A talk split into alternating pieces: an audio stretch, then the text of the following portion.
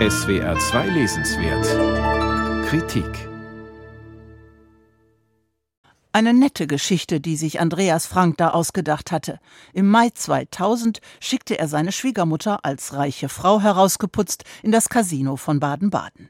Die ältere Dame eröffnete am Eingang ein Depot, zahlte 20.000 Mark ein und fragte, ob sie über das Depot auch Geld überweisen könne kein Problem. So überwies sie 35.200 Mark auf ein Konto in der Schweiz.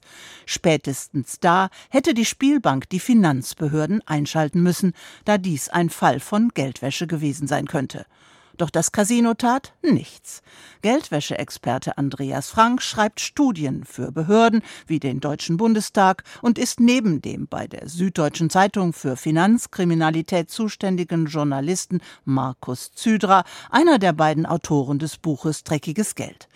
Für Frank war das Verhalten der Spielbank ein Beweis mehr, wie leicht es in Deutschland ist, schmutziges Geld zu waschen. Und daran habe sich auch heute nichts geändert. Rund 100 Milliarden Euro seien es jedes Jahr, die illegal in den deutschen Wirtschaftskreislauf eingeschleust werden, zitieren die Autoren eine Studie.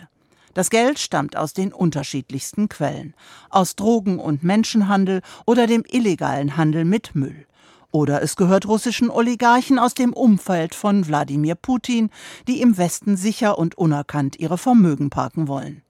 Frank und Zydra nennen zahlreiche Beispiele. So gehöre die Eissporthalle in Bad Kissingen einem Unbekannten, der sie zum Leidwesen der Stadt langsam verfallen lässt. Der Stadt fehlten die Kapazitäten, um herauszufinden, wer sich da eingekauft hat.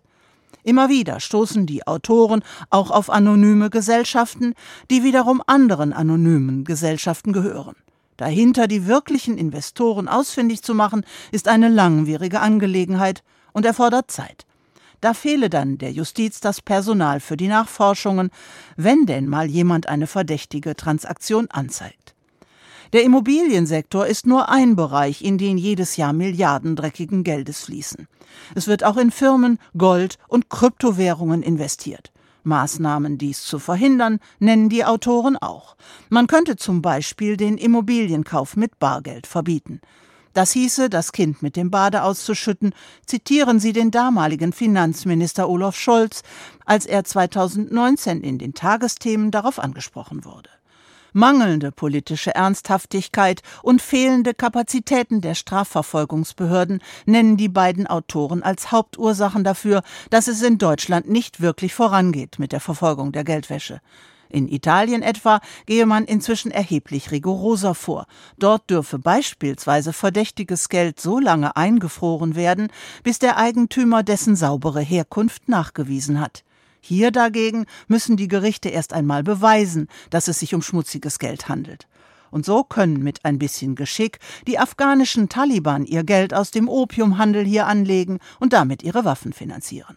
Wie die Geldwäsche funktioniert, legen die Autoren glaubwürdig, für jeden verständlich und gut lesbar an zahlreichen Beispielen dar.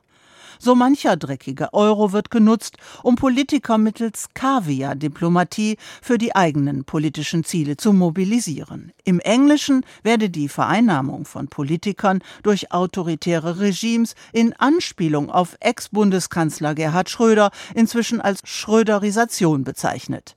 Etliches aus dem Buch ist bereits bekannt, doch die Zusammenstellung und das Herstellen von Zusammenhängen lässt einen neuen Blick auf das Thema Geldwäsche zu, nämlich den, dass die Zögerlichkeit von Politik und Justiz es dubiosen Kräften mit ihren hier eingeschleusten Vermögen erlauben, Politik, Wirtschaft und öffentliche Meinung immer weiter in ihrem Sinne zu beeinflussen.